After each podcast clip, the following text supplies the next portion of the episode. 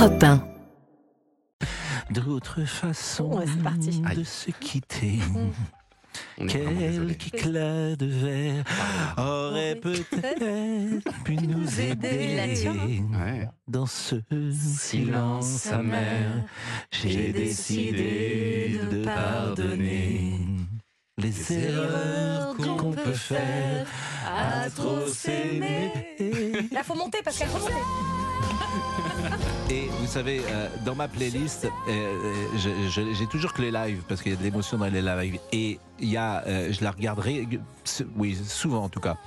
Un jour, Lara Fabian chante cette chanson, elle entre et le public euh, reprend, la, comprend les premières notes et le public euh, chante à sa place en fait. Mm.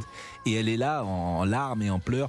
Et je trouve que c'est c'est des hymnes cette chanson. Et quand on a la chance dans une carrière d'avoir un hymne, il y a des gens qui n'ont pas ça. C'est un hymne. Eh oui. C'est exceptionnel. hein. Mm. Et cette chanson, regardez, euh, tout le monde la connaît. 80... Ouais.